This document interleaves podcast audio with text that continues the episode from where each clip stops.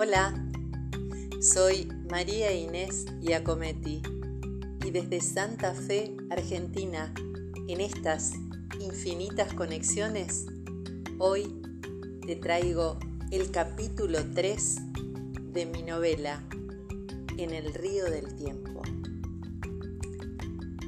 Seguramente no tenés idea todavía de por qué hay tanto salto del capítulo primero al capítulo segundo. Bueno, prepárate para el tercero. Espero que te guste. Que estés bien. Gracias.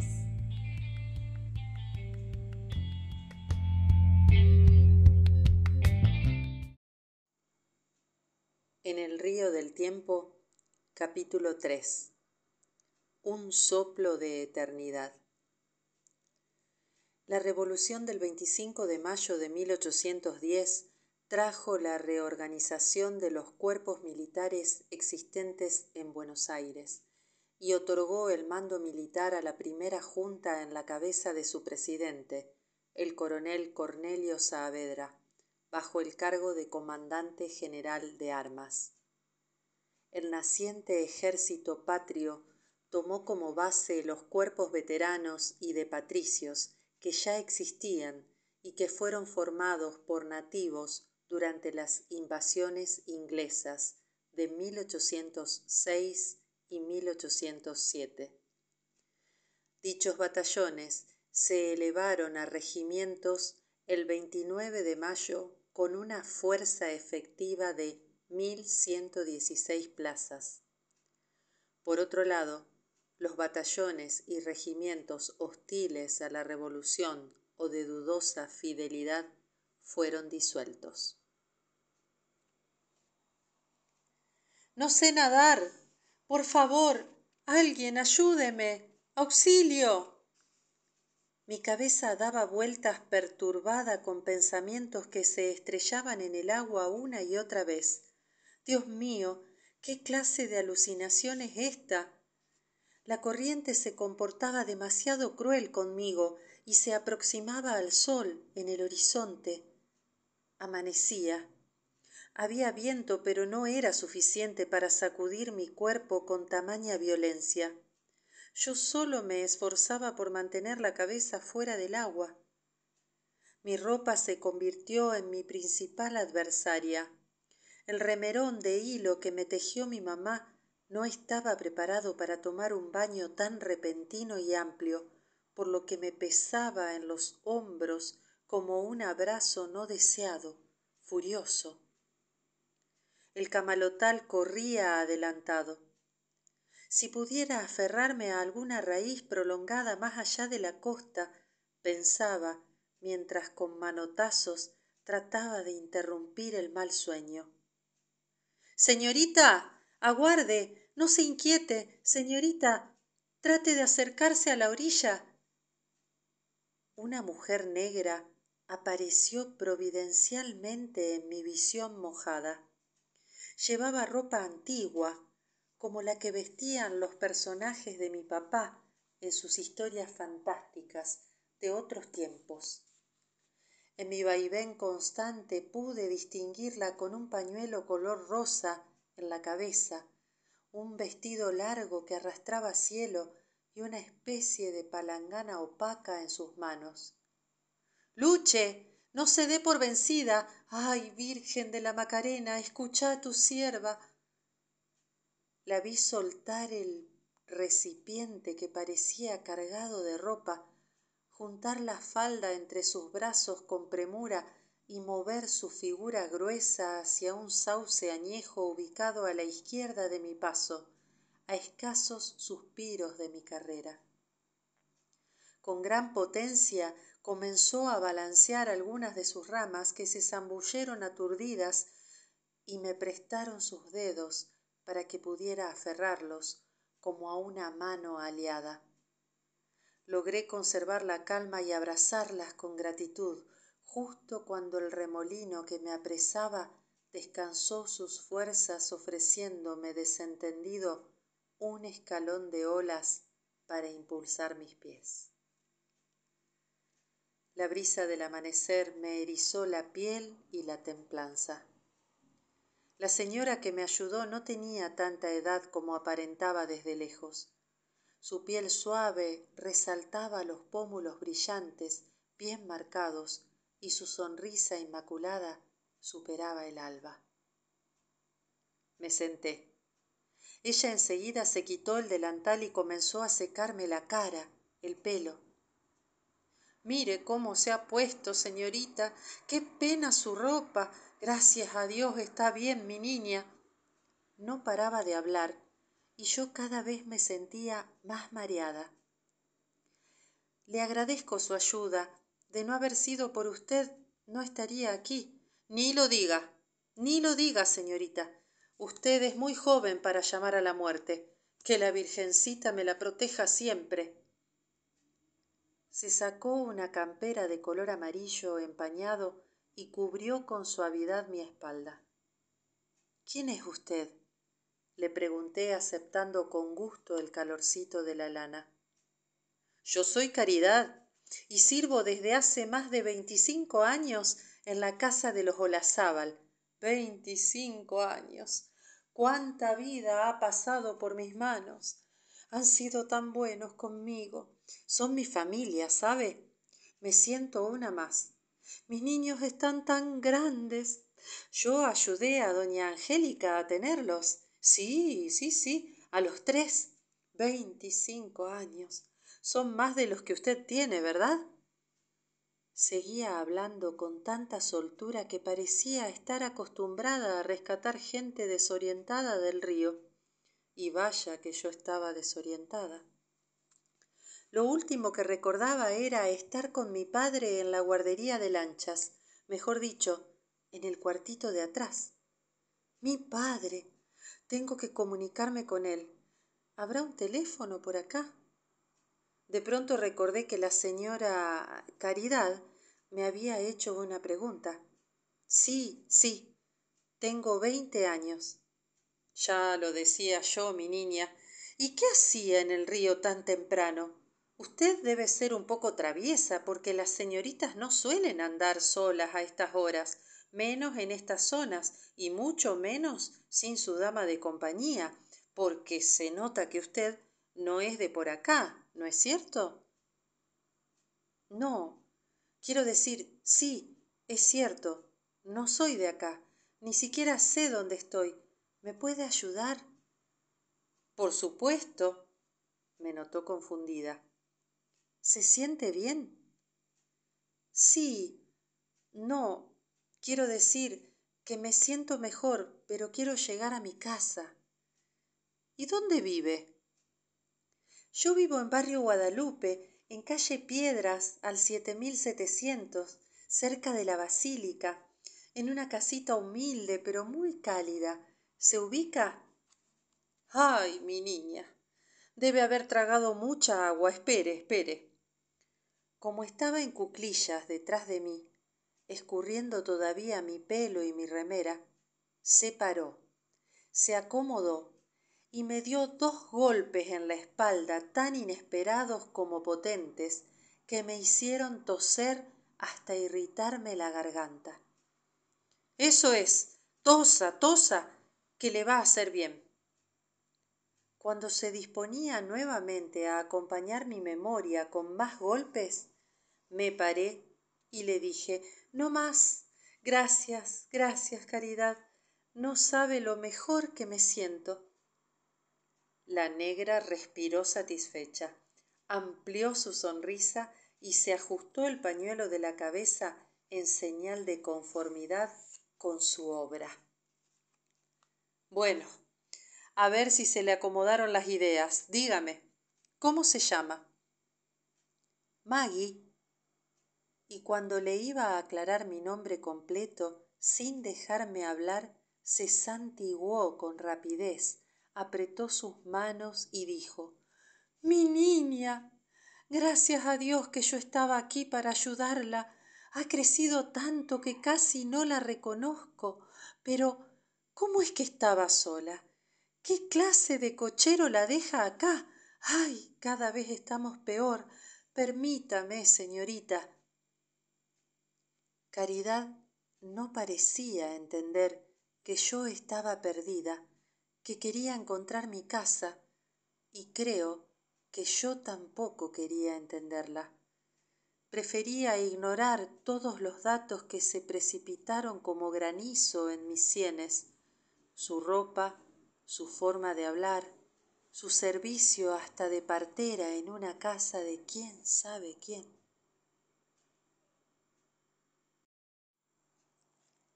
Me abrazó emocionada. Bienvenida a casa. No sabíamos bien cuándo llegaría, pero la estábamos esperando. El viaje debe haber sido agotador. ¿Qué calzones son esos que trae puestos? Ay, claro, pobre niña. La corriente se ha llevado su vestido. ¿Y su equipaje? No importa. No se preocupe, que nada le faltará. Usted tiene la misma figurita de la niña Laura, y ella es tan buena. Menos mal que, sola, se preguntaba y se contestaba todo porque en realidad yo no hubiera podido responderle nada. Era evidente que me estaba confundiendo con alguien, pero yo tenía ya suficiente con mi desconcierto como para poder aclarar una confusión ajena. Ahora lo que me urgía era encontrar la forma de secarme o de cambiar mi ropa y tratar de ubicarme para llegar a casa, o llamar a mis padres. Estarían tan preocupados. Caridad, ¿usted dice que me podría conseguir ropa seca? Yo después se la devuelvo. Pero claro, señorita, déjeme que junte mis cacharros y vamos para la casa. Se van a poner tan contentos de verla, niña. No, no, no, Caridad. Solo desearía que me trajera la ropa yo me cambio atrás de esos lapachos y me voy. Es usted terca, señorita Maggie. ¿Qué? ¿Acaso piensa quedarse a vivir en la orilla del río? Venga, venga, vamos a casa. No me dejó más opción que seguirla. Ya aclararía mi identidad cuando al llegar a esa casa en la que supuestamente me estaban esperando todos vieran que no soy quien dice caridad que soy.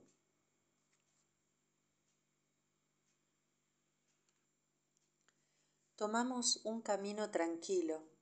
El paisaje era prodigioso.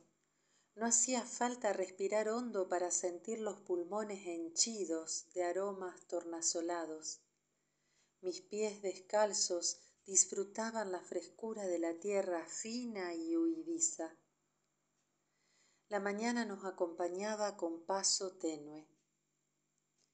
Gracias a Dios todavía es temprano. Mire si nos cruzábamos con alguien y la veían en esas fachas. Sé que deben tener costumbres muy distintas allá, en el lugar de donde usted viene, pero acá la gente habla mucho y suele ser bastante cruel con sus comentarios. Bueno, en todas partes es lo mismo. La gente juzga por lo que ve, por eso se equivoca tanto.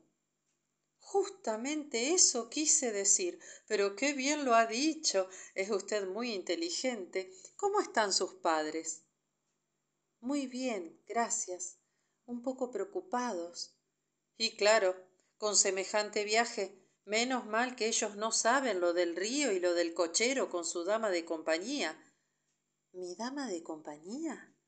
Pero claro, señorita, seguro que ese bueno para nada aprovechó un descuido suyo al bajarse a extender sus piernas, tomó el coche con su noviecita secreta y qué más le quedó que huir, dejando a mi niña a la buena de Dios. Ay, pero este mismo Dios que me llevó a mí al río ha visto todo y no quedarán sin reprimenda. Habráse visto. Lo que no entiendo es por qué se animó a adentrarse tanto en el agua. Yo. yo solo metí mis pies en la. Ah, no me cuente. Olvídese de eso. Ya pasó. No es lindo acordarse de cosas feas.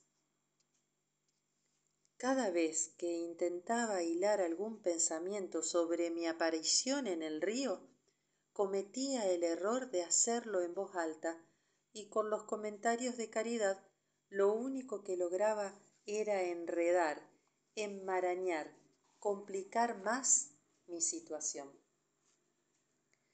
Le seguí la marcha. Si miraba alrededor parecía estar sumergida en un cuadro.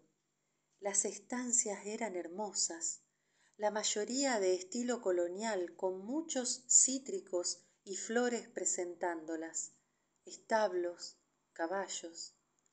¿Será que en algún momento me iba a despertar? ¿Hasta cuándo estaría en este sueño? Tal vez la flor de irupé que tuve intenciones de tocar me envolvió con su belleza y me hechizó. Bah, tonterías. Mi padre estaría feliz de protagonizar esta historia. Cuando despierte, espero recordarla para contársela. Venga, niña, vamos por acá. No me gustaría que se presente con sus primos y tíos así vestida. Disculpe que la traiga a mi aposento, pero ya le busco ropa. Aguárdeme aquí. Ingresamos a la mansión por uno de los patios colmados de rosales, rodeamos un imponente aljibe y llegamos al sector de servicio. Me encontré en una habitación impecable y muy ordenada, un perchero en una de las paredes con varios delantales blancos colgados, un biombo, una cama simple pero antigua, un ropero oscuro, una silla, una mesa chica de patas torneadas con una jarra y una palangana de cerámica arriba, dos veleros, una estatuilla de madera del Sagrado Corazón. En fin, esto no me gustaba nada. Para mi asombro no me sentía incómoda pero sabía que no pertenecía allí y que no faltaba mucho tiempo para terminar con esta cuestión. Caridad había dicho tíos y primos. Bueno, ya encontraría las palabras para explicar a esta gente la confusión de una negra tan cálida y afectuosa como atolondrada. No demoró mucho. ¿Qué hora sería? El ventanal de rejas negras se retorcía con gracia artística y dejaba pasar un poco de brisa sobre los rayos de sol. Acá estoy. Mire qué belleza. Este es un vestido que la señorita Laura hace tiempo ya no usa y me pidió que dispusiera de él, pero es tan hermoso que me permití hacerle unos cambios y lo guardé. Póngaselo es seguro que la niña ni siquiera lo va a reconocer. En verdad, era precioso. Nunca me hubiera imaginado vestida así. Cuando lo vi, me paralicé. Ahora no quería despertarme por nada del mundo.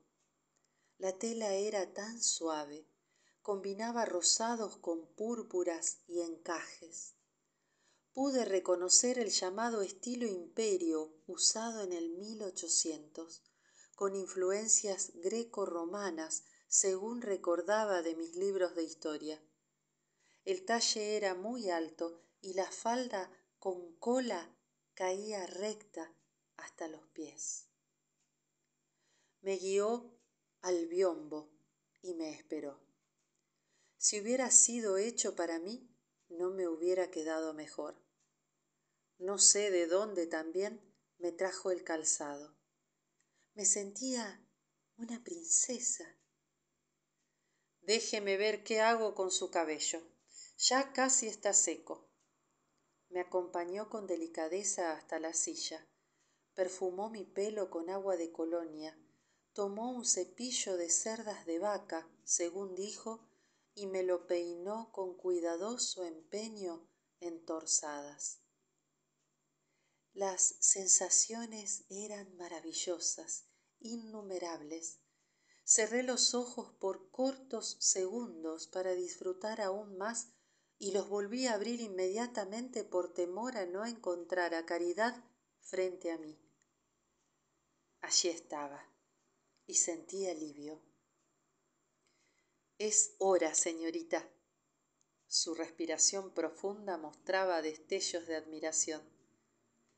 Gracias, Caridad. ¿Cómo podré agradecerle? Olvídese, mi niña, estoy a su servicio. Esta negra impertinente tiene manos ágiles, buenos oídos y mucha experiencia. Recuerde eso. Se colocó un delantal limpio, me llevó hasta la puerta principal, me pidió que la esperara allí, en los jardines, porque me iba a anunciar como me merecía. La fantasía ya había sido demasiado pródiga conmigo y estaba por terminar. Seguramente antes de atravesar esa puerta abriría los ojos y me encontraría con mi padre regresando de la cocina de la guardería con el agua caliente en la pava y el mate ya listo. Para mayor sorpresa, la enorme puerta inauguró mi vista y Caridad del otro lado me invitaba con un gesto reverente a ingresar. Tomé aire. Después de todo creo que el vestido me ajustaba un poco, o era mi falta de costumbre, o no sé qué. Me mantuve lo más erguida posible, ensayé una sonrisa, tomé con sutileza dos pliegues del vestido con mis dedos tímidos, subí tres escalones y entré. Ya decía yo que nada es perfecto. Ahora tendría que excusarme de no ser quien esperaban, significarle tal vez una reprimenda a Caridad, irme tan desorientada como vine y además humillada. ¿Quién me habrá mandado a meterme en estos líos? Mi madre diría que nadie más que yo.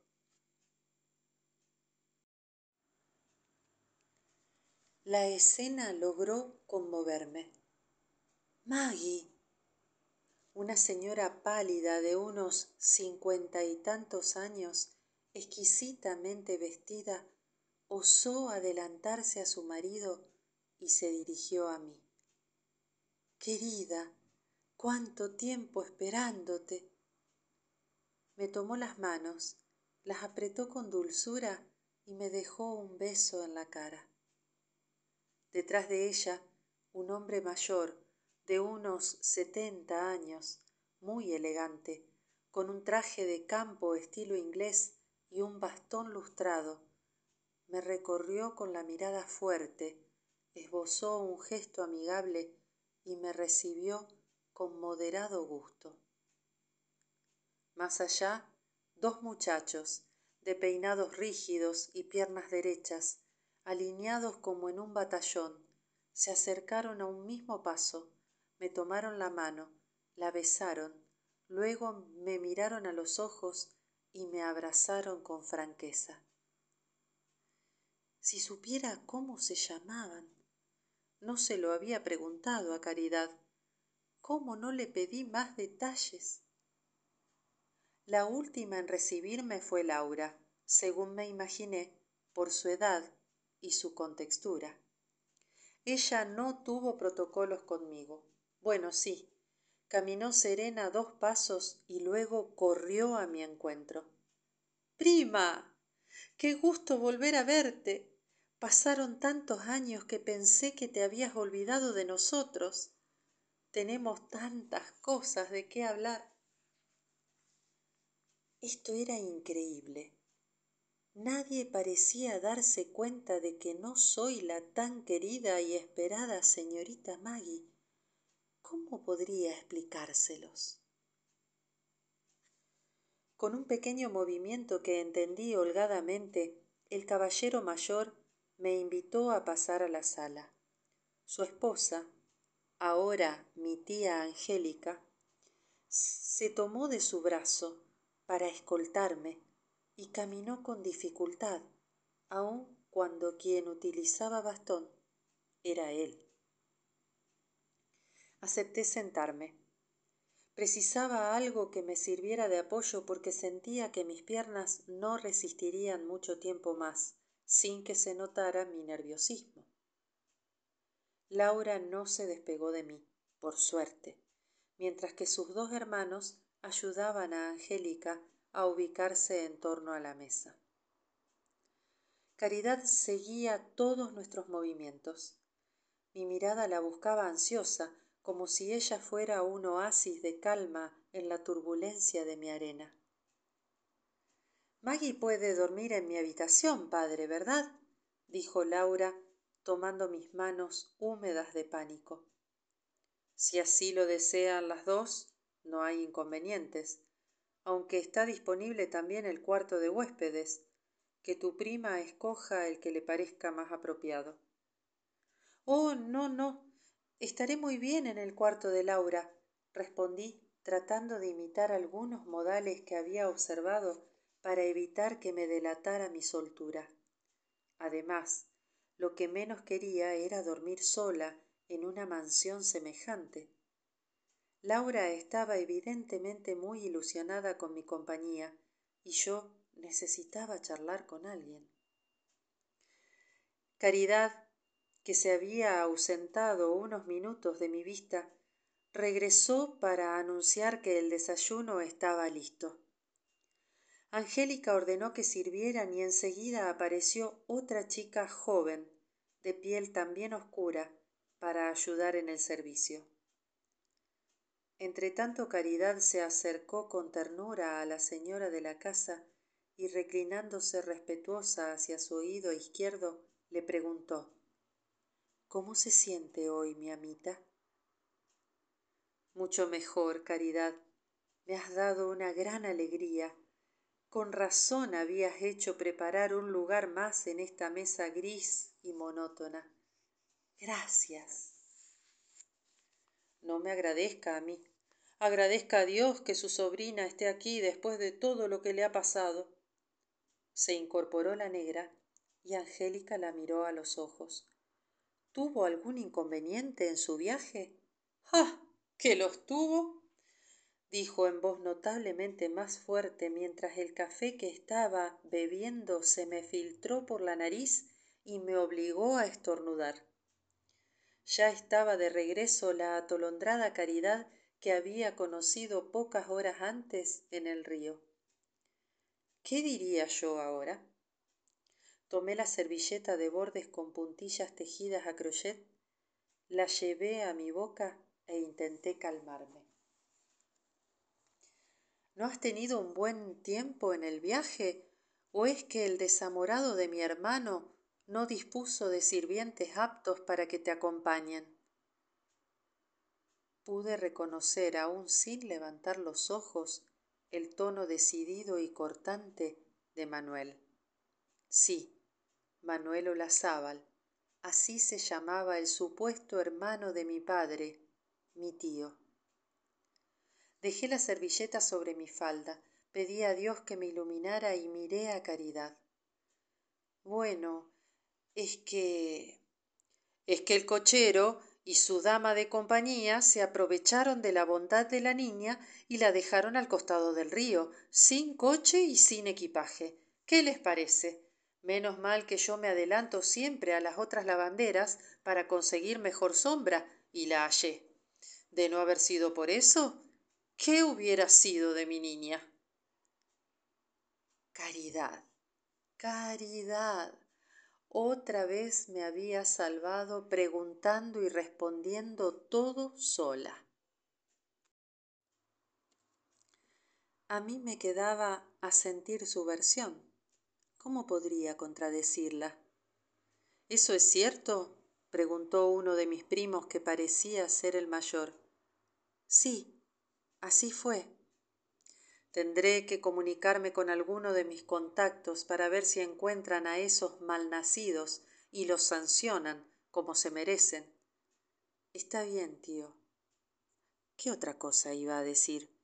Además, ya se cansarían de buscar a un cochero y su amante que solamente existieron en la abundante imaginación de caridad. No debes preocuparte, hija. tendrás todo lo necesario aquí. Recibe nuestra bienvenida a esta casa. La calidez de Angélica me refrescó el alma con palabras suaves y sentidas, mientras su fiel sirvienta balanceaba la cabeza hacia adelante, demostrando aprobación. Lisandro y Mauricio, así se llamaban mis nuevos primos. Lisandro, de veinticuatro años y ojos color miel, admiraba a su padre, intachable ex militar. Mauricio, de veintidós, tenía la tez morena y el gesto bastante adusto. Laura, en cambio, superaba la dulzura de su madre en facciones claras y contaba dieciocho años. Ella era mi refugio. Si bien yo trataba de moverme con mucha cautela para no desengañarlos, siempre buscaba la oportunidad de contarles mi historia, porque mientras las décimas de segundos que dura un sueño se transformaban en horas y días, yo comprendía que esta era mi nueva vida y que estaba presa en el tiempo hasta que Dios quisiera regresarme a la sensatez. La Junta encontró resistencia en Montevideo y zonas del interior. Manuel Belgrano fue enviado al frente de un ejército hacia el Alto Perú. En Córdoba logró sofocar un intento de restauración realista encabezado por Liniers. Luego fue derrotado en Cotagaita, pero venció a los realistas en Suipacha. Derrotado finalmente en Huaki, 20 de junio de 1810, se perdió el Alto Perú. El escuadrón de húsares del rey, conocido también como húsares de Puyredón por el nombre de su comandante, fue renombrado como húsares de la patria. Cuando Laura deseaba hablarme de algo muy importante, tenía todo el ambiente de una solemnidad desacostumbrada y me llamaba Magdalena. Magdalena Olazábal. Ella era la tan esperada. Magalino Vero no significaba nada aquí. La contracción común de nuestros nombres era la delgada cuerda que nos había unido. Ella vivía en Buenos Aires con sus padres, pero para protegerla, cuando estalló la revolución, quisieron enviarla a esta casa, motivo por el cual aguardaban mi llegada, su llegada, de un momento a otro.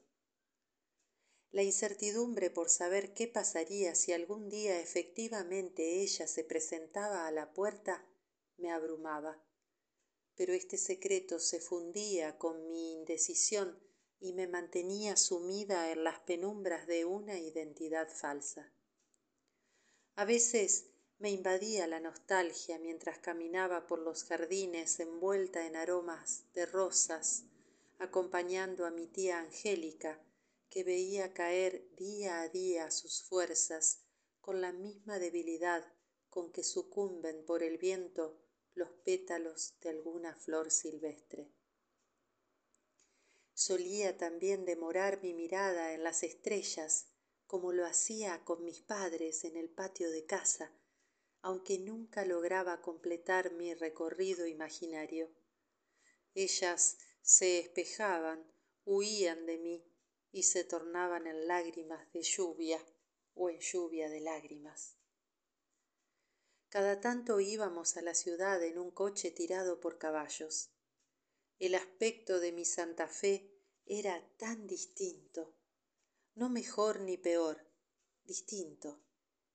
Hacíamos compras con Laura, escoltadas siempre por Caridad, quien trataba de suplir la ausencia de Angélica. Cuando terminábamos y antes del descanso diario del sol, pasábamos por la iglesia de los milagros, como yo la llamaba. Más de una vez me hallé de rodillas pidiendo regresar a mi tiempo. Laura no decía nada al verme, guardaba un silencio demasiado tupido y se arrodillaba a mi lado pidiendo algún milagro que seguramente estaría muy alejado del mío. El intento posterior de belgrano de llevar la revolución al paraguay significó nuevas derrotas paraguarí el de enero de y tacuarí el de marzo del mismo año. Los oficiales paraguayos vencedores se vieron sin embargo influidos por el mensaje liberal de las fuerzas porteñas y poco después encabezaron una revolución anticolonial de marcado carácter nacionalista. El de noviembre de formaron en asunción su propia junta de gobierno. Mis primos terminaron sus estudios y comenzaron su carrera política por lo que no se los contaba demasiado en la casa. Participé en algunas fiestas de alta sociedad en las que sonaban los valses y los minués. Antes de cada una de ellas laura me daba clases de baile para que no tuviera que desairar a ningún caballero que se acercara a mí. Eran momentos agradables pero se me escurrían los meses se aproximaban los años. Mi tío manuel seguía siendo el rígido emblema de la mansión. A veces me parecía ver desconfianza en sus pupilas pero su amabilidad superaba mi sensación y me distendía. Una noche esa noche en la que se amotinaron en mi mente los jazmines con su aroma y las estrellas y las ganas y mis padres y la luna y mi tiempo con sus horas. No pude más. Me dejé vencer por la sinceridad. Luego de la cena acompañé a laura a dar las buenas noches a su madre que hacía varios días no dejaba deslizar su figura por las escaleras y le pedí que me escuchara. Necesito que hablemos. Podrías ahora creí ver comprensión en sus gestos y en lugar de quedarnos en su habitación pasó la mano por mi espalda y me invitó al patio. Pero antes buscó un papel que tenía celosamente guardado lo tomó y entonces bajamos el segundo verano de esta parte de mi vida me brillaba en la frente. La oscuridad se sentía acogedora tal vez porque daría paso a la luz definitiva. Yo estaba bastante tranquila pero laura ella parecía estar nerviosa. Se imaginaría algo te escucho magui me dijo de repente cuando nos sentamos en el banco que se hallaba próximo al aljibe. Bueno laura yo quiero contarte un secreto que me está quemando el corazón. Ya no puedo callarlo. Me lanza gritos desde lo más profundo de mi ser y después de meditarlo mucho decidí darle libertad. Sé que te vas a sentir defraudada. Sólo te pido que me perdones yo no quise engañarlos. La angustia se volvió un dolor incontenible y lloré como no recordaba haberlo hecho. Tranquila prima. Su calidez me dio la fuerza que necesitaba. Tomé el pañuelo que me ofrecía y continué. Yo no soy tu prima. Mi nombre es magalí Vero y eso no es todo tengo que decirte que no sólo no pertenezco a tu familia aunque lo lamento porque en realidad aprendí a amarlos y me siento muy bien con ustedes sino que tampoco pertenezco a tu tiempo. Cómo es eso de mi tiempo parecía no haberle sorprendido la primera noticia pues puso toda su atención en la segunda yo nací en y estaba viviendo mis veinte años en el junto a mis padres ana y mario hasta que, tal vez por una curiosidad que no pude controlar, invadí una leyenda, transgredí un mito y aparecí en el río, justo aquel amanecer en el que Caridad me rescató. Esto es increíble, prima. No detengas tu relato. Seguía llamándome prima, y eso me alivió bastante. Le conté muchas cosas de mi tiempo. Además también repasamos un poco la historia que a ella le faltaba transitar. Estaba tan sorprendida. La luna permanecía intacta, como si a ella también le interesara escuchar. De pronto me vi en la obligación moral de interrumpir su fascinación y volver a mis lazos ficticios con su familia. La sorprendida ahora era yo. No te preocupes, ya lo sabía. Mi respiración entorpeció la brisa y mi piel dejó de sentir calor. ¿Cómo? ¿Desde cuándo? Yo te juro que a nadie se lo dije. Calma, no te apresures. Sonreía. ¿Me calmaba ella a mí? Cada vez entendía menos lo que estaba sucediendo. Tomó el papel que había buscado en su cuarto, alisó los pliegues como intentando limpiar su contenido y me dijo, Esta es una carta de Magdalena Olazábal, mi prima. Me dolían de asombro los ojos. Las estrellas se aliaron con la luna para alumbrar las palabras. Con simpleza me la entregó. El dedo índice de su mano derecha se dedicó a enroscar un poco más los bucles que caían sobre los hombros mientras esperaba que yo leyera. Buenos Aires, 10 de mayo de 1810. Querida Laura, ya conocerás las intenciones que tienen mis padres de enviarme a vuestra casa para aislarme de los acontecimientos patrios que se aproximan. Quiero decirte que yo no estoy de acuerdo con esta actitud y he planeado con un caballero que me corteja en secreto desde hace un tiempo unirme a la revolución que se aviene. Lejos está de mí escapar como lo han hecho otros. Hace cuatro años que participo activamente desde que los ingleses desembarcaron en nuestras costas, aunque mis padres no lo han notado. Estoy entregada a la lucha. Sé que estarás sorprendida. Sé también de la enfermedad de tu madre, pero lamento decirte que la privaré de mi presencia, ya que la causa que me ocupa se ha vuelto mi prioridad. Te pido solamente un favor y apelo a tu compromiso con la patria para que me apoyes. Yo diré a mis padres, para no afligirlos, que viajo a asilarme en vuestra casa, aunque en realidad es otro mi destino. No volverán a saber de mí por mucho tiempo. Espero de vos la comprensión. Magdalena.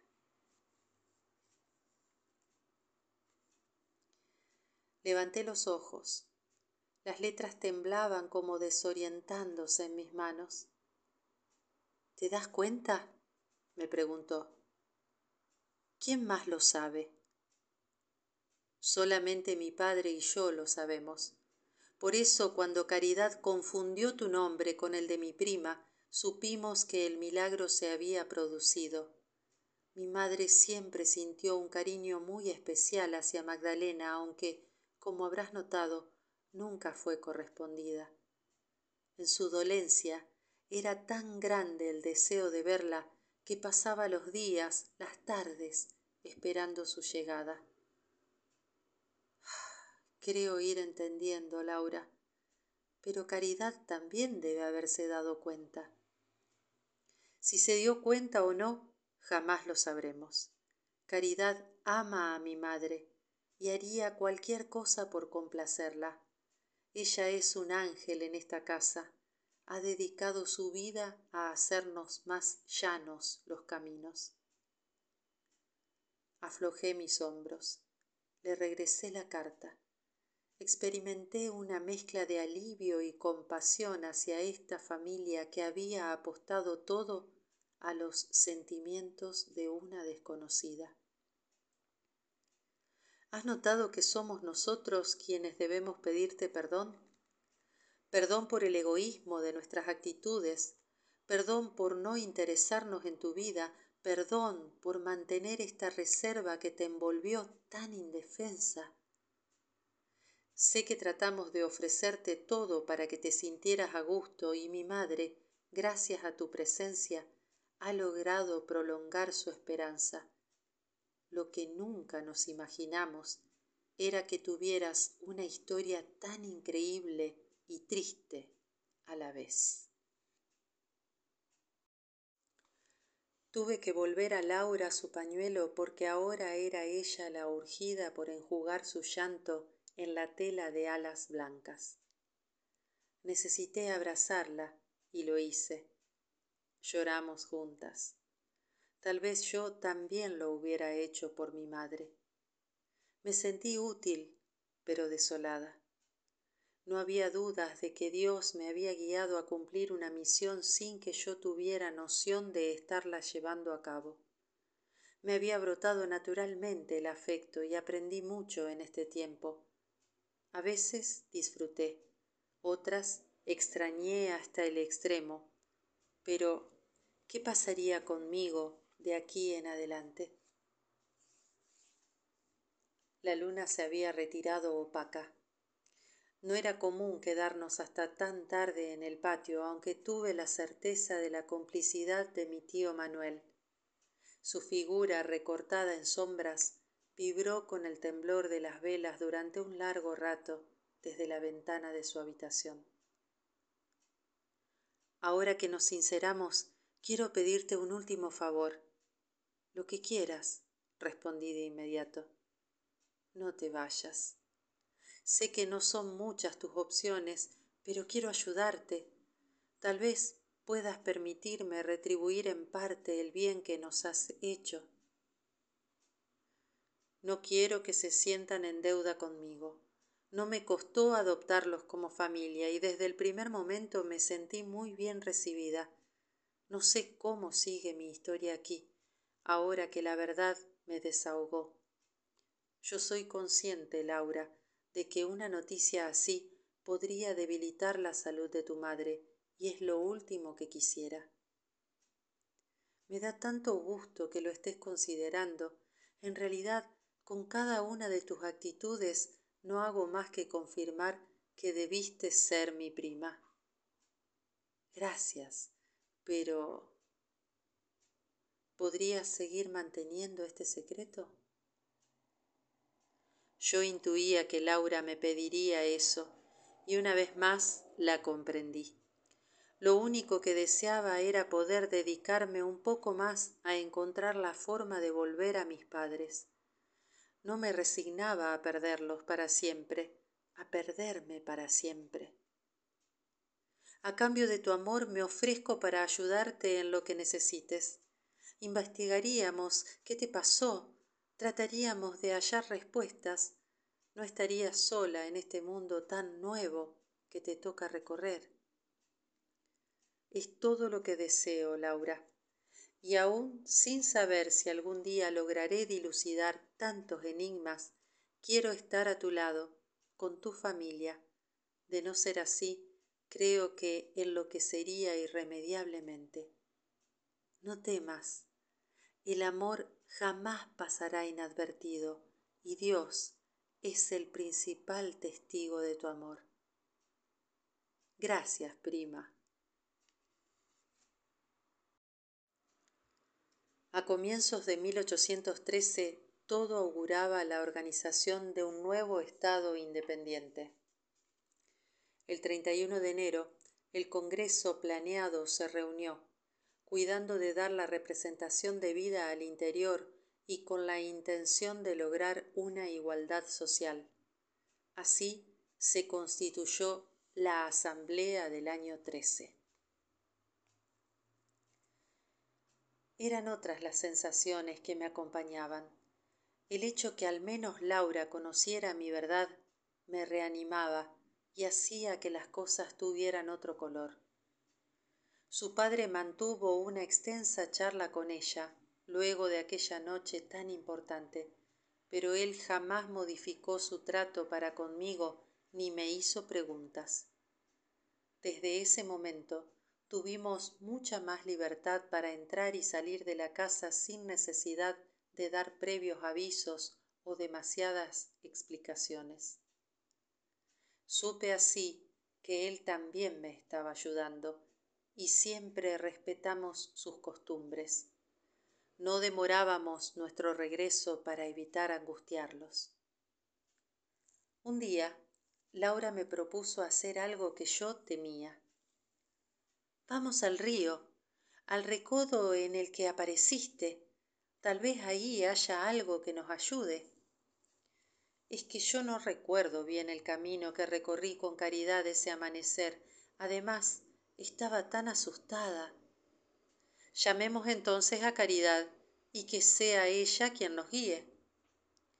Caridad, mi niña Laura, ¿qué necesita esta mañana? Parece agitada. ¿Ha estado corriendo? No, Caridad, es que tengo muchísimas ganas de dar un paseo con mi prima. Qué bien. Y vayan. Hace tiempo que ustedes no necesitan el permiso de esta negra vieja y metida para pasear. Justo esta vez, sí. Deseamos que nos acompañes. Mejor dicho, que nos guíes. Maggie quisiera llegar al recodo del río en el que la encontraste. Sabes que desde aquel día nunca más fue. Siempre que tomamos nuestros baños en el río, vamos para el lado opuesto. Sí, niña, pero no pensarán entrar en el agua. Miren que yo no sé qué podría sucederles.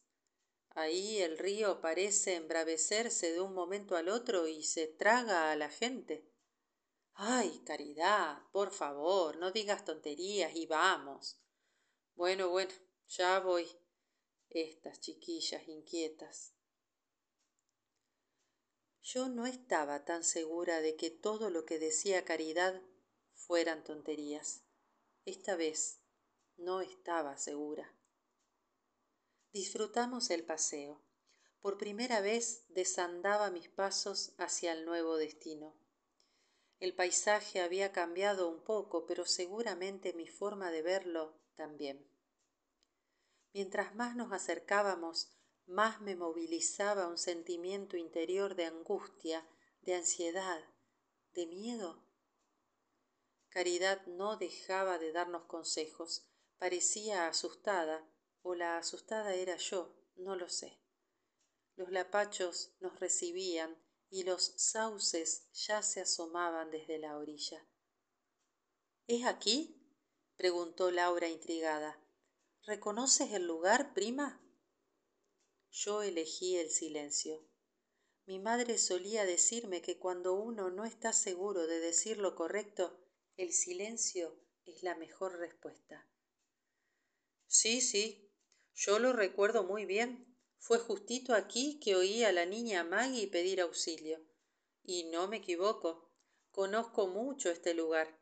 Venía siempre a lavar la ropa, pero ahora las piernas no me dejan caminar tanto y voy a un lugar más cercano a la mansión. Caridad comenzaba a hilvanar comentarios con la misma destreza con la que sus manos bordaban de color las tardes. Me separé un poco de las dos, adelantándome varios pasos. Una mano oscura intentó detenerme, pero Laura la contuvo respetaron mis huellas y no las siguieron.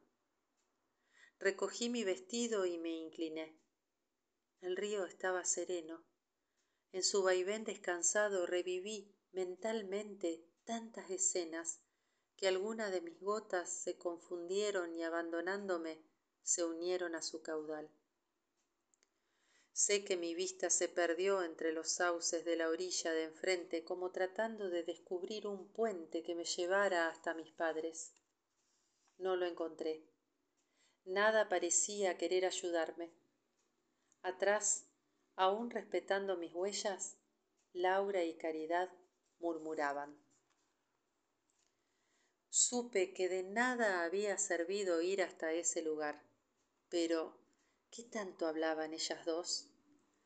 Laura parecía estar muy interesada en ciertos datos que salían a borbollones de los labios gruesos de Caridad. Me acerqué despacio, no quería interrumpirlas. Fue mi prima la que se detuvo de pronto y me dijo Pero Maggie, lo que me está contando Caridad es más que emocionante. ¿Cómo no le preguntamos antes? Es que ella no sabe lo. No, no, no, ni hace falta tampoco. Entonces, es que yo le pregunté a mi negra linda, Caridad sonreía con un poco de pudor, ¿por qué tenía tanto miedo de venir?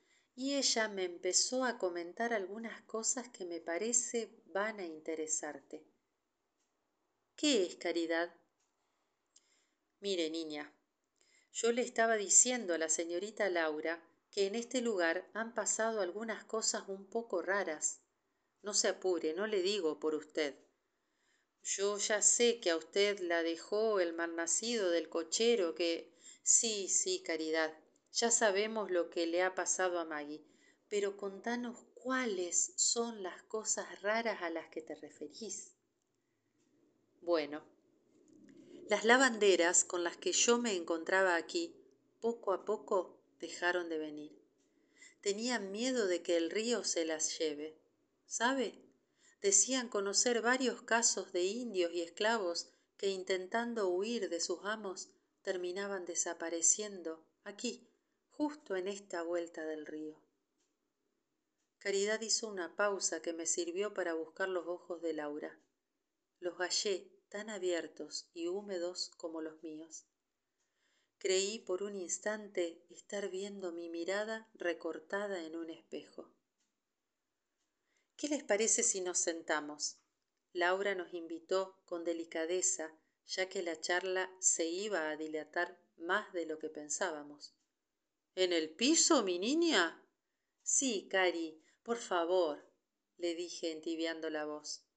Ay, mi Virgencita Santa, ¿qué no haría yo por ustedes?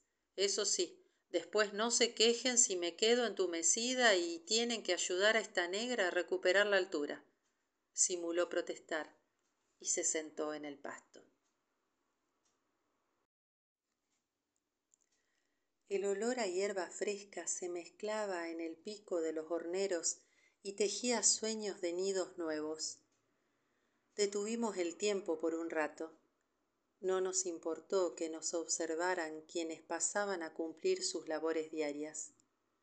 Desde la asamblea convocada a comienzos de este año, los esclavos fueron puestos en libertad, aunque muchos identificados plenamente con la familia en la que se enraizaron, eligieron quedar como empleados, con las mismas funciones, pero con pagas más justas y algunos permisos o licencias.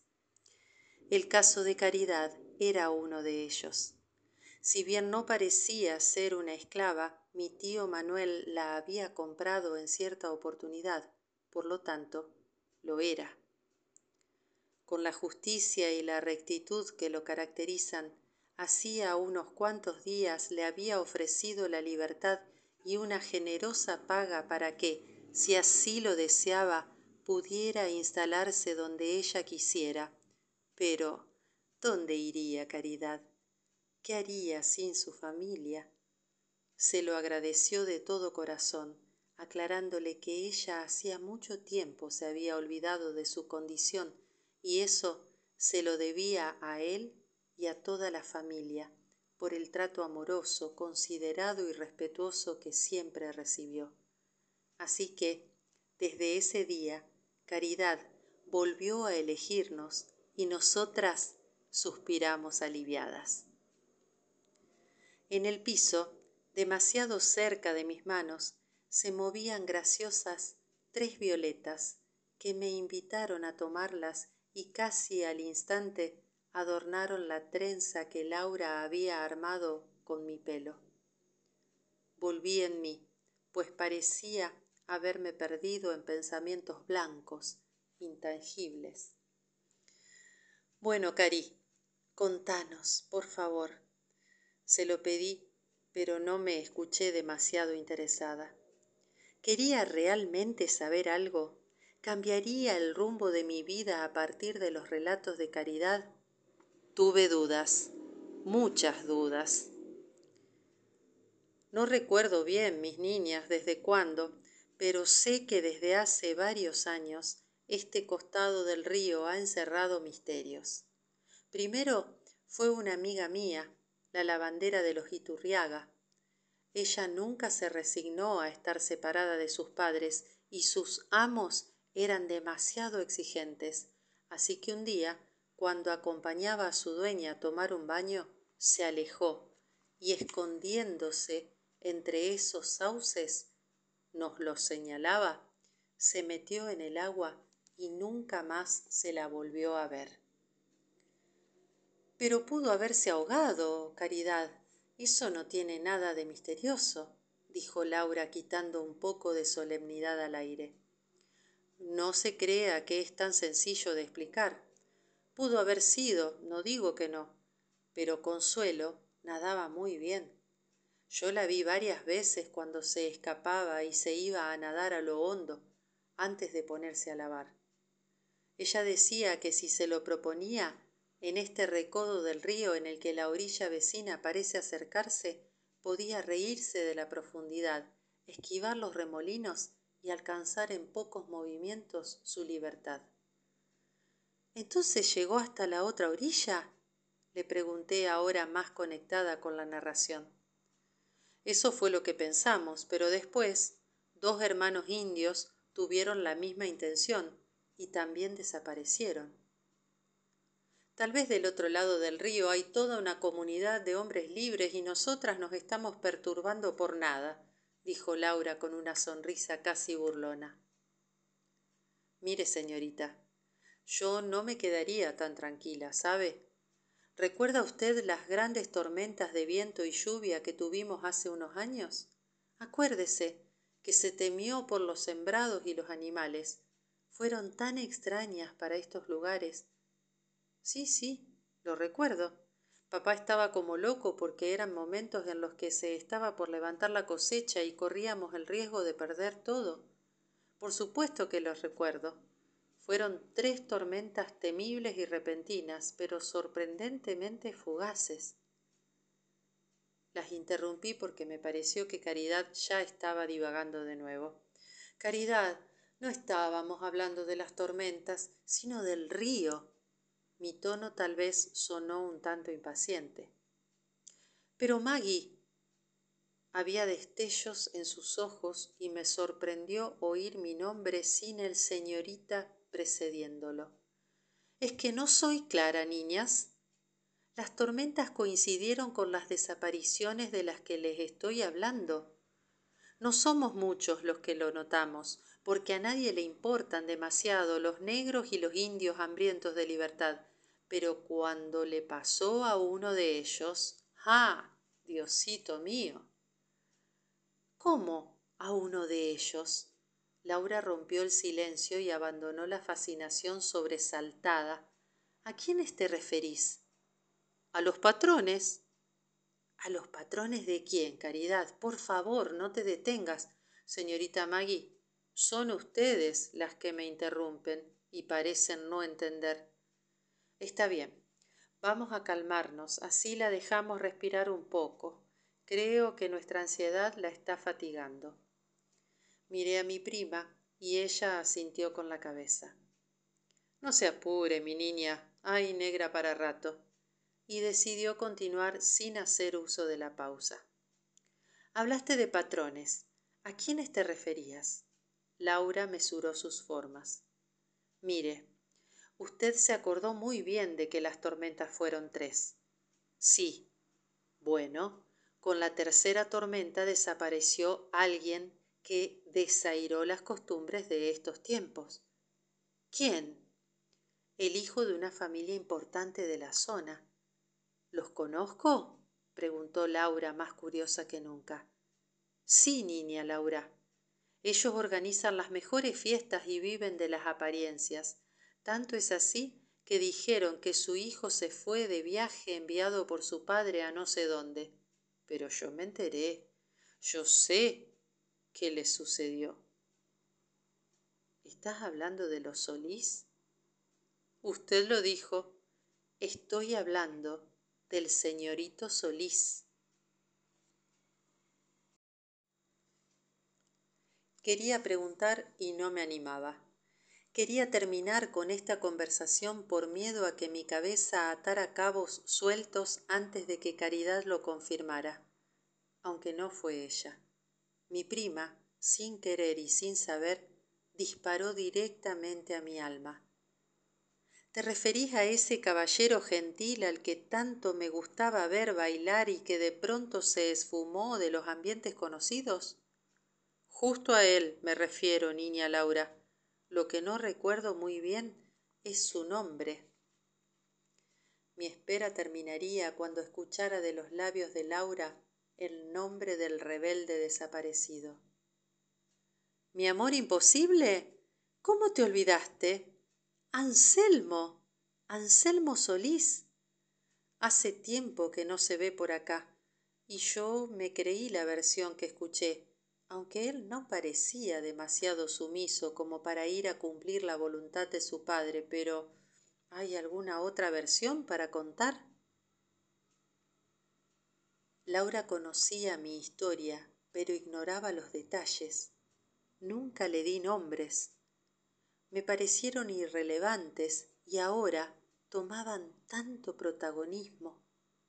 Anselmo. Debí empalidecer me sentí descompuesta.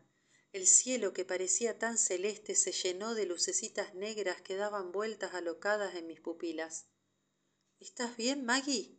Maggie. La voz de mi prima fue lo último que escuché. Señorita Maggie, señorita, ¿ya está mejor? Por los golpes que sentía en la cara no había dudas, Caridad estaba conmigo. Abrí los ojos y me encontré en mi cama, en la habitación de Laura. Ella también estaba a mi lado y me ofrecía un vaso con agua. Ya está bien, Caridad, voy a darle un poco de agua. Anda tranquila. ¿Le parece, mi niña? Sí, Cari, yo me quedo con ella. Mi prima me ayudó a incorporar la cabeza y pude extender un manto de frescura sobre mi garganta áspera. ¿Mejor? Un poco. Menos mal que ese húsar se compadeció de mí y me auxilió. De lo contrario, ¿cómo hubiera hecho para llegar hasta aquí? ¿Húsar? Sí, cuando te desvaneciste se creó un pequeño caos porque mientras yo trataba de darte aire, Caridad intentaba levantarse y ya nos había avisado que eso no sería fácil, así que no sabía a cuál de las dos socorrer primero. ¡Qué momento! Pero no estuvo tan mal después de todo, porque justo en ese instante pasó una tropa del regimiento de húsares de la patria. ¿Ah, sí? Sí. ¿Y cómo los reconociste? Por su vestimenta. Ellos llevaban dolman azul, con guarnición blanca y cabos blancos, pantalón azul, botas granaderas con espuelas. Algunos tenían sables y otros tercerolas.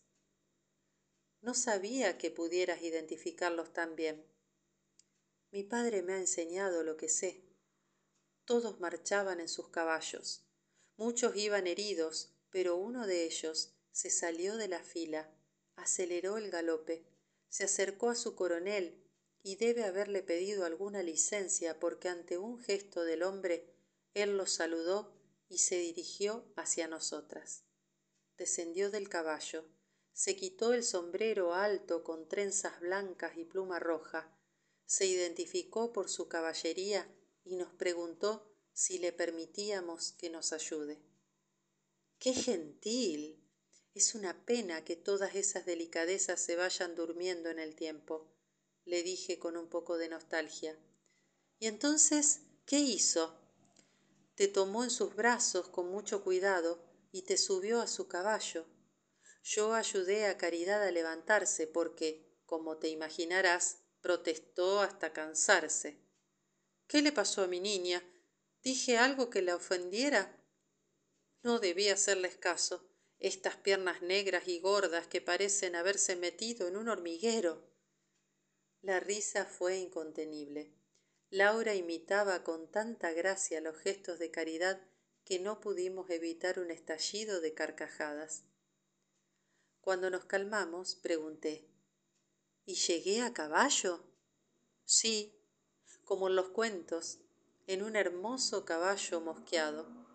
Lástima que ni te enteraras. Él se subió también a su animal y lo condujo despacio a nuestro lado mientras nos preguntaba si era habitual que te desvanecieras. ¿Y qué le dijiste? Que no, pero que no se preocupara porque se trataba de algo pasajero, una emoción muy fuerte o algo así. Sí, creo que eso fue lo que le dije. Qué vergüenza les he hecho pasar, prima. No tengas pena. ¿Quieres saber más? Cuando llegamos y quisimos llamar a Juanito, que estaba revisando el coche, él nos detuvo y pidió que le permitiéramos bajarte y llevarte a donde le indicáramos. Así que, ¿cómo decirle que no, prima? Te trajo hasta esta misma cama.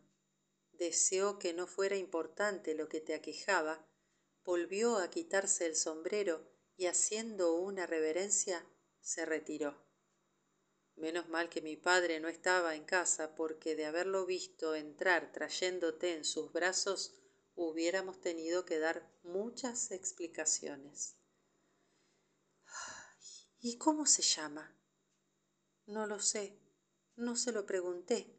Se identificó por su regimiento. Qué pena. No podré agradecerle su gentileza. Bueno, ahora que volvieron tus colores, me vas a contar qué te pasó. Yo no me preocupé por tu desmayo pero supuse que algo muy fuerte habías descubierto. Me incorporé. Aún me sentía mareada, pero tenía que contarle. Me acomodé en la cama, crucé las piernas y al disponer mi vestido noté dos manchas rojas estampadas en la tela clara sobre el costado izquierdo de mi pecho. Le resté importancia. Tal vez una espina, pensé, aunque cualquiera diría que mi corazón había sangrado. Laura, hice una pausa para respirar profundo. Ese hombre que desapareció en la última tormenta y que tanto parece haberte impresionado, ese hombre...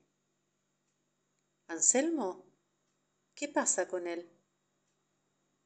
Yo lo conocí. Trabajó muchos años con mi papá. Él falleció unos quince días antes de que yo me animara a subirme a su canoa. No puede ser. Su cara se había vestido de gestos arrugados, aunque enseguida preguntó, ¿Dijiste su canoa?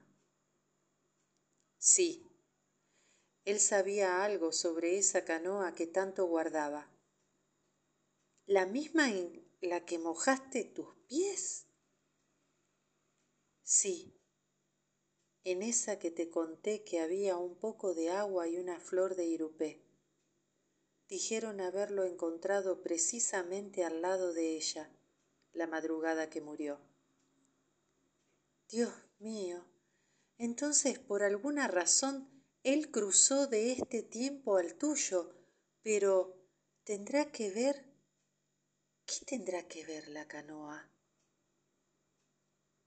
En ella está el enigma.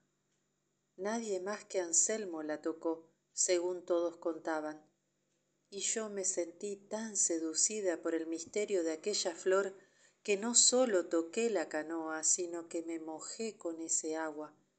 Es el último recuerdo que tengo. El silencio se adentró sin permiso en la habitación. Voy a ver a mamá y después vamos a terminar nuestra conversación con Caridad. Ella tiene otra versión de lo que sucedió con Anselmo y yo quiero saber todo. Te acompaño, le dije. No, lo mejor es que te quedes descansando un poco más. Es demasiado lo ocurrido. A mí me dan vuelta mil ideas que no logro ordenar. Me imagino el desconcierto que debe haber en tu cabeza. Yo voy con mamá. Más tarde podrás ir. Gracias, prima. Me hace muy bien compartir todo lo que me está pasando. Me dio un beso en la frente mientras yo volvía a recostarme y se fue cerrando tras ella la pesada puerta de madera. Esa misma tarde, cuando el sol se retiraba del día, mi tía Angélica se fue tras él.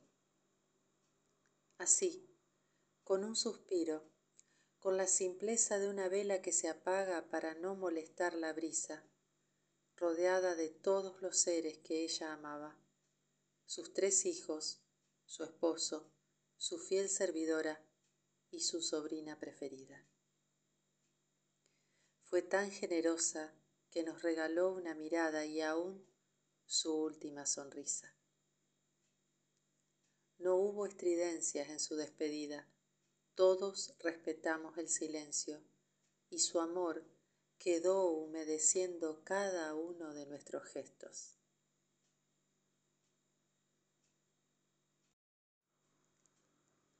Estos dos meses han sido distintos. Laura me ha hablado varias veces de una vocación que estaba retardando por atención a su madre. Mis primos se radicaron definitivamente en Buenos Aires y solo vinieron para la misa que ofrecimos al cumplirse un mes del fallecimiento. El tío Manuel ha cedido un poco en su rigidez y deja correr algunas lágrimas entre mate y mate. Ese es el nuevo rito que se ha instalado en la casa. Nos sentamos en la galería, Laura, él y yo, para compartir charlas amenas con mates de menta y masitas hechas por caridad. Alguien llama a la puerta. Parece ser un mensajero.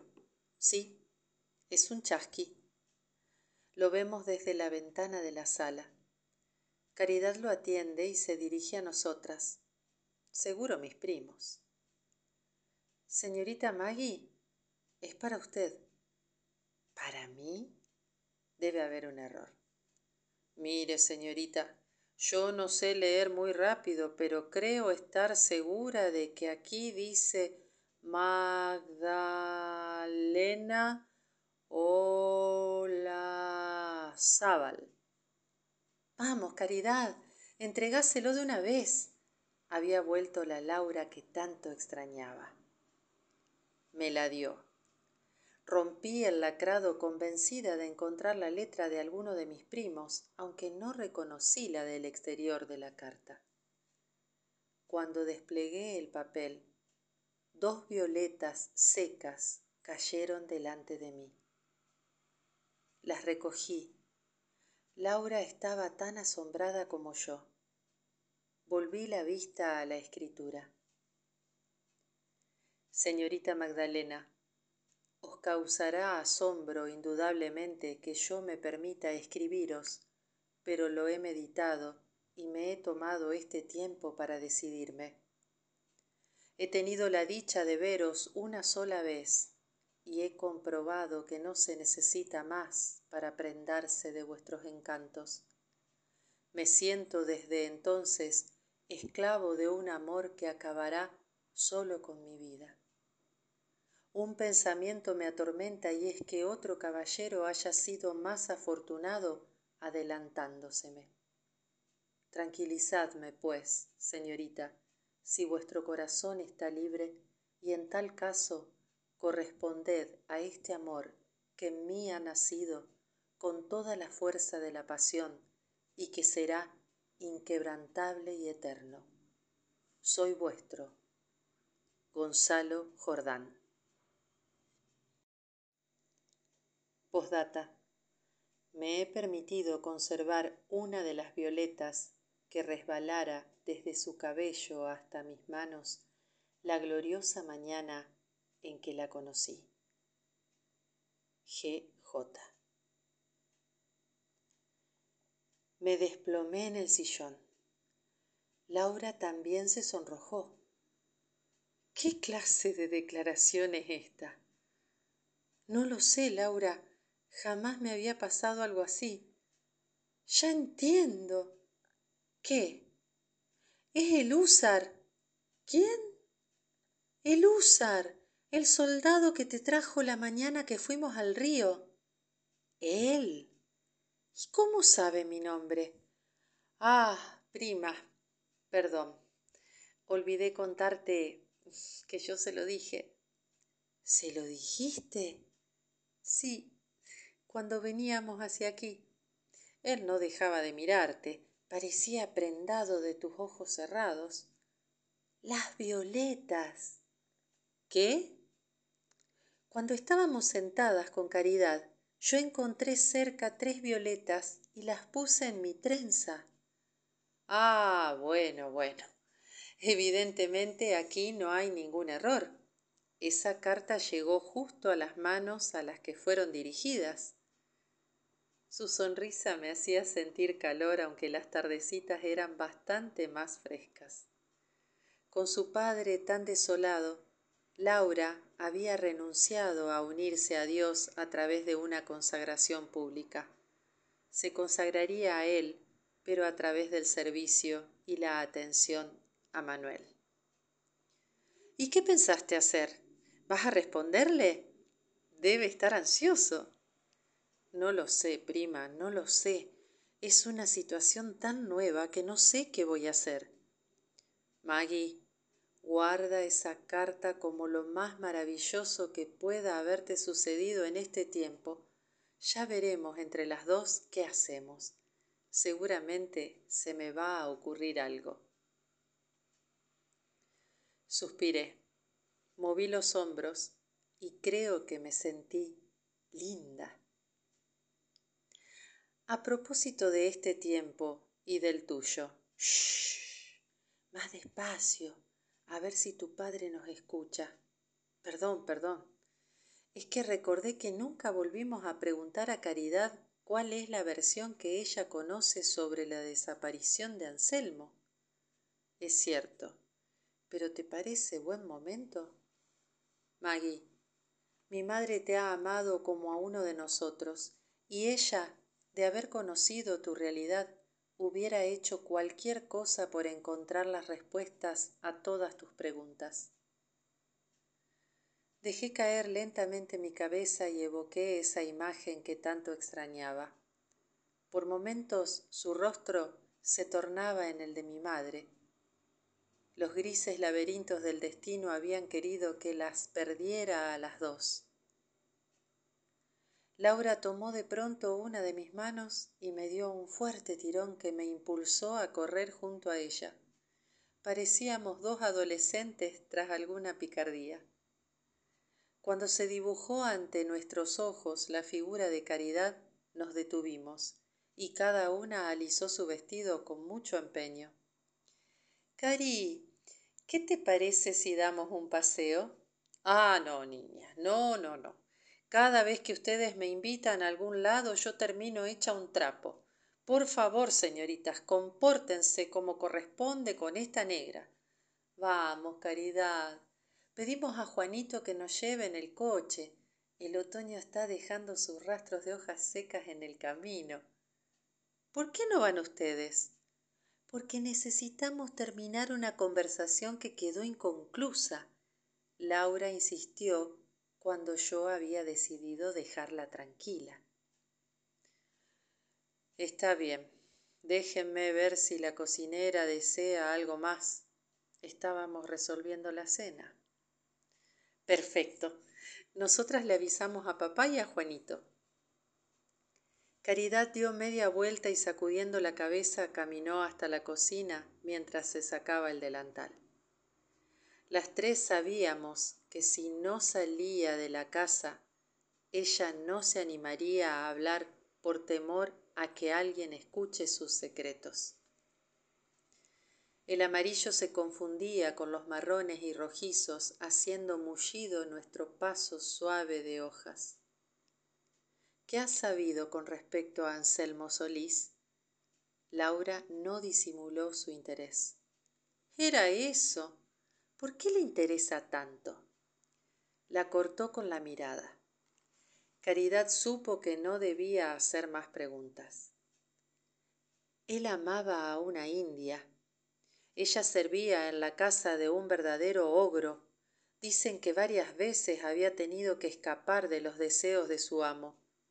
Conoció al señorito Anselmo un cierto día a la orilla del río. Estábamos apasionadas con el relato, tanto que a ninguna se le ocurrió interrumpirlo. Ella era muy bonita, yo la conocí. Estuve allí el mismito día que el señorito pasó a caballo con otro hombre. Ami, así se llamaba la indiecita. Lavaba ropas muy cerca de mí y cuando lo vio no pudo controlar su impulso. Se levantó, casi estorbó su paso y lo miró a los ojos. Tan fija y directa fue su mirada que creo que hasta obligó al niño Anselmo a bajar la suya, cuando en realidad debía haber sido al revés. Yo fui una de las que tratamos de convencerla para que tomara su lugar. Ustedes saben que su actitud hubiera podido causarle unos cuantos azotes, pero ella se mantuvo de pie hasta que él concluyó su pasada y después, como si nada, la muy osada volvió a su ropa que ansiaba tocar el agua. Dios, qué fuerte debe haber sido. ¿Fuerte? Más que eso. Dicen que él volvió a buscarla una y otra vez hasta que la encontró. Desde entonces se escondían lejos para verse. Don Solís hubiera desheredado sin dudas al joven de haber sabido lo que pasaba. Él era un rebelde en su familia. Las pocas veces que iba a alguna fiesta era nada más que para cubrir las apariencias y luego escaparse por los jardines para encontrarse con Ami. A Caridad se le estaba secando la garganta de tanto hablar, pero Laura no le dio tregua. ¿Y esa noche qué fue lo que pasó, Caridad? Dicen que ellos habían construido una canoa y la tenían casi lista para huir, pero Satanás se enfureció antes de tiempo y embraveció al dueño de Ami. Esa noche ella corrió para defenderse. Creemos que logró encontrarse con el niño Anselmo, pero se desató esa maldita tormenta y algunos escucharon un disparo. Nada más se supo de ellos nunca más se los volvió a ver. Pero es seguro que el amo les echó una maldición y si no los alcanzó el disparo, ella no pudo fallar.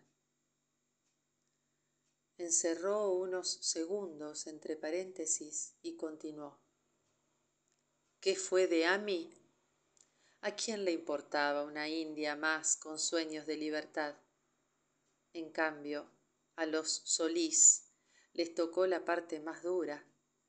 Ellos han fingido todo este tiempo su pena, por aparentar no más.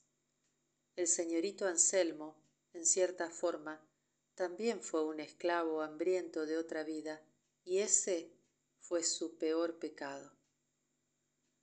Entonces, tal vez lo lograron, dijo Laura secando sus lágrimas y buscando respuestas en mí. Tal vez, solo tal vez, prima. La bruma hizo que nuestra marcha se retrasara, por lo que decidimos volver a casa sin llegar al destino incierto que inventáramos para mantener aquella conversación. Ahora sabía lo que tenía que saber. Ahora entendía aún lo que no creía.